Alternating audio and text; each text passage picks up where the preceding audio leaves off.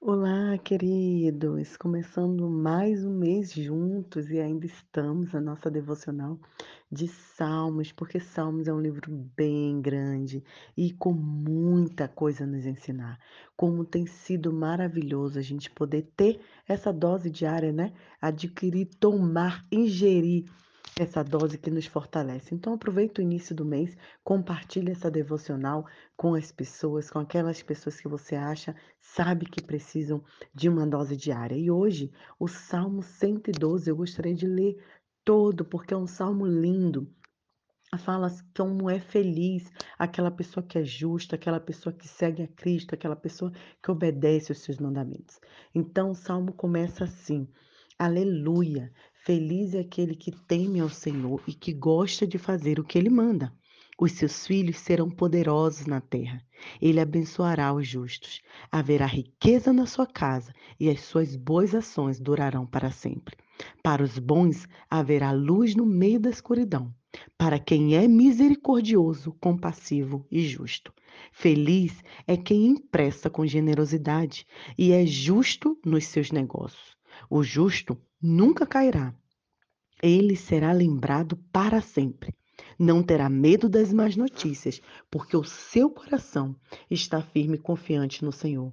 O seu coração está seguro, por isso ele não sente medo e vencerá os seus inimigos. O justo semeia e dá generosamente aos pobres, e o bem que ele faz dura para sempre. Ele será vitorioso e honrado. Ao ver isso, o mal fica furioso e cheio de raiva e ele morre. Os maus nunca conseguirão o que eles mais desejam. Que salmo maravilhoso, né? Começa dizendo: Aleluia, louvai ao Senhor. Foca nas bênçãos concedidas àquela pessoa que é piedosa e que teme a Deus. E o Salmo 112, ele é considerado um dos quatro salmos mais sapienciais, né? Que é o Salmo 112, o 127, o 128 e o 133. Esse salmo que fala da sabedoria de quem teme ao Senhor. O primeiro versículo a gente percebe que fala do temor do Senhor, né? Mais uma vez como princípio da sabedoria. E fala bem-aventurado o homem que teme ao Senhor, ou seja, feliz é aquela pessoa que teme ao Senhor. O salmista também, ele não está falando que a felicidade, ela vem de acúmulo de bens ou de dinheiro, mas ele fala da paz e da alegria que é conhecer e andar com Deus. Isso que é o mais importante na nossa vida, querido, porque o que adianta o mundo, a pessoa ou a gente, né, ganhar o mundo inteiro e perder a própria alma? A felicidade, então, não está associada a bens materiais. De acordo com Salmos 1, 1 e 2, esta alegria está presente naquele que tem o temor na lei do Senhor e medita nela dia e noite. Tendo em vista essa questão da poesia, fica evidente que o temer ao Senhor é reverenciá-lo e cumprir os mandamentos. Por isso, a palavra fala que nós justos receberemos inúmeras bênçãos. Hoje mesmo, uma amiga estava compartilhando comigo que ela sofreu um acidente, né? Junto com mais duas amigas que foram buscá-la eh, no aeroporto e o carro ficou completamente assim acabado. E Deus é tão maravilhoso que as três não sofreram nenhum arranhão, mesmo. nem o óculos delas foi quebrado. Isso é o que? O justo sendo protegido, o justo sendo abençoado. Então, quem é justo diante do Senhor é abençoado e é feliz. E suas bênçãos não são só materiais, são espirituais. Mesmo que nós, ou que, que os cristãos, passem por dificuldades como nós passamos, nós não vamos temer, porque nós sabemos que a nossa esperança está no nosso Senhor, não está em coisas, não, nós não estamos apegados a, a bens materiais. E aí, a outra parte do salmo vem falando como que é quando nós somos abençoados, como isso reflete no próximo, como nós é, é, podemos abençoar quem está ao nosso lado. Diz assim que o justo se compadece e empresta quem precisa e é íntegro em seu, seus negócios. Nós já falamos aqui sobre integridade, né? Teve um devocional que nós falamos sobre caráter, sobre quem é você quando ninguém está olhando.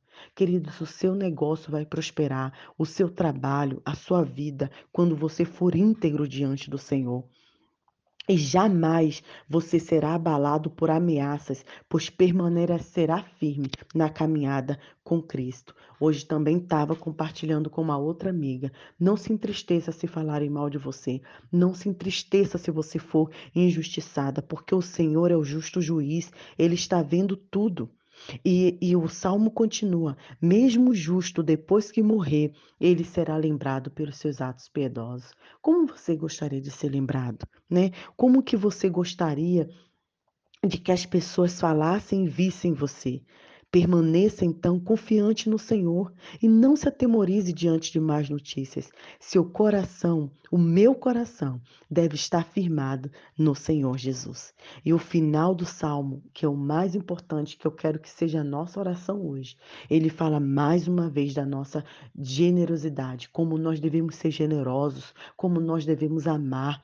Queridos, é impossível um cristão falar de amor, falar de generosidade, falar de oração sem ação, sem doação, sem comprometimento, sem abençoar pobres, órfãos, viúvas e necessitados em geral. Precisamos ter isso. A piedade é uma característica interior, olha que interessante, que transborda para o âmbito exterior em gestos feitos a outros. Como que as pessoas vão ver Jesus em nós?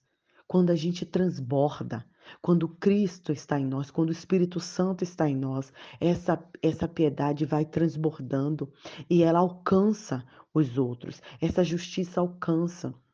Eu sigo uma, um amigo também missionário que ele estava falando que o papel do missionário é promover a justiça social.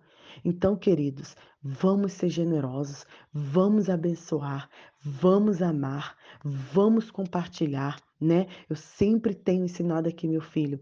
Ah, compramos uma blusinha nova para ele, ele precisa tirar uma blusinha que ele não está usando do guarda-roupa para ele oferecer, para ele abençoar. Tem brinquedo que ele não brinca, fica com os que ele brincam, o outro brinquedinho que ele não está brincando, ele precisa aprender a doar. Então, desde pequeno, vamos pouco a pouco ensinando a generosidade, ensinando a amar. Nós também precisamos ser mais desapegados, né? Tudo o que Deus traz para nós é não é só para nós, é para para mim, mas é para todos nós. Precisamos aprender esse partilhar, precisamos ser generosos. Essa seja a nossa oração. Senhor, me ajude a me manter íntegro no meu trabalho. Me ajuda a ser generoso, ó Pai, com as pessoas que necessitam. Que a sua piedade, que o seu amor que está em mim transborde na vida do próximo. Que Deus abençoe o seu coração. Eu sou Nai Duarte. Eu quero que a gente esteja junto aqui nesse próximo mês aqui, compartilhando, aprendendo e ingerindo dessa dose diária. Deus te abençoe.